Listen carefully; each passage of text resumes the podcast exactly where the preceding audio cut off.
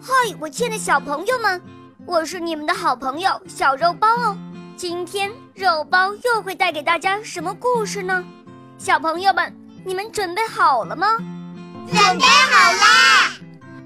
那么，我们的故事就要开始喽。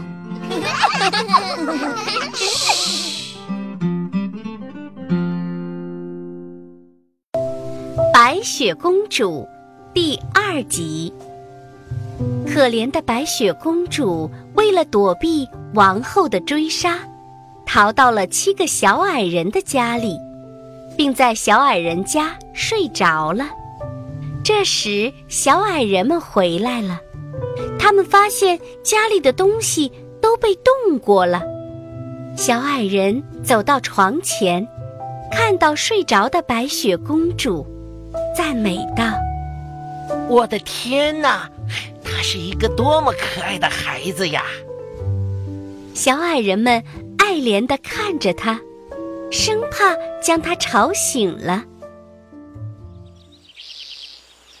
第二天早上，白雪公主醒来后，见有七个小矮人围着她，吓了一大跳。但她看着他们那善良朴实的面孔和热情的目光。白雪公主不怕了，主动和小矮人们打招呼：“你们好，我叫白雪公主。”接着，白雪公主向他们讲述了自己的经历。小矮人们听了非常同情。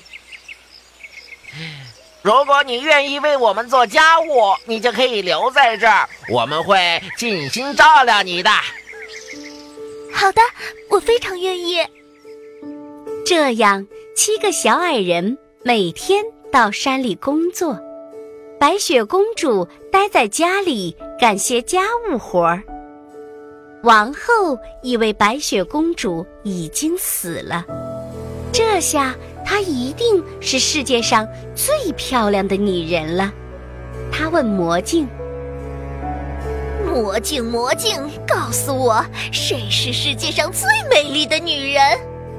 但镜子却说：“王后，你是这里最漂亮的女人，但是在山的那一边，有七个小矮人建造的小房子，白雪公主就藏在那里，她比你更漂亮。”王后听了以后非常生气。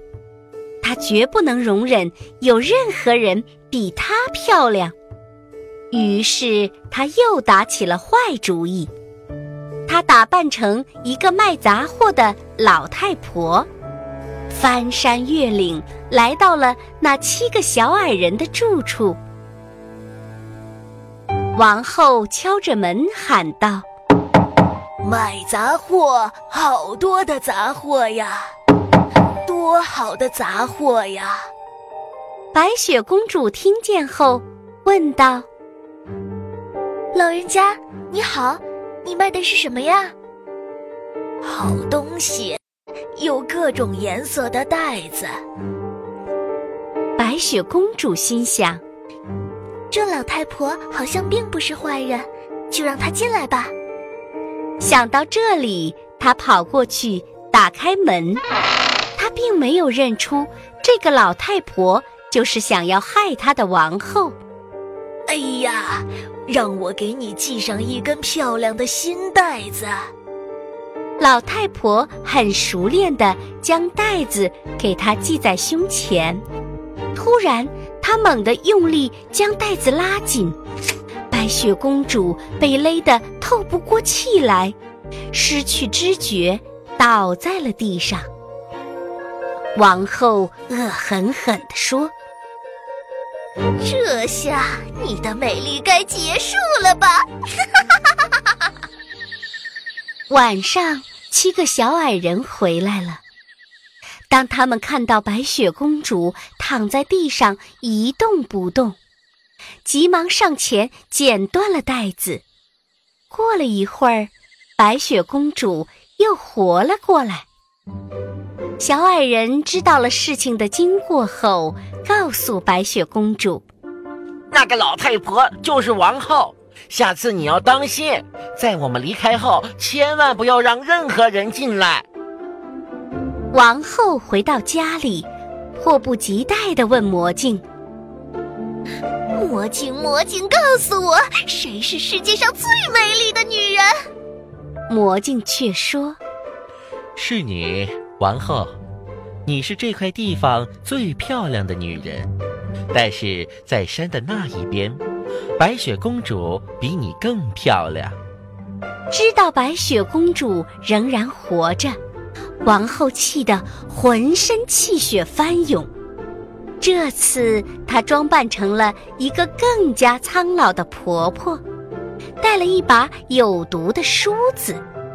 她来到小矮人家的门前，喊道：“卖梳子喽！”这一次，白雪公主不敢开门，只推开了窗户。王后哄骗白雪公主说：“可爱的姑娘，你只要试试我的梳子就行了。”白雪公主拿过梳子，刚碰到头发就中毒了，倒在地上失去知觉。王后。冷笑着走了。晚上，小矮人们回来，看见白雪公主躺在地上，急忙将她抱起来，把毒梳子拔下来。不久，白雪公主恢复了知觉。七个小矮人再次告诫他：任何人来了，都不要再开门。接下来。王后还会再想些什么办法来害白雪公主呢？白雪公主能躲过王后的毒害吗？请听《白雪公主》第三集。亲爱的小朋友们，今天的故事就讲到这儿了。更多精彩的故事，请关注我们的微信公众号，请搜索“肉包来了”，加入我们吧。我们明天再见哦。拜拜。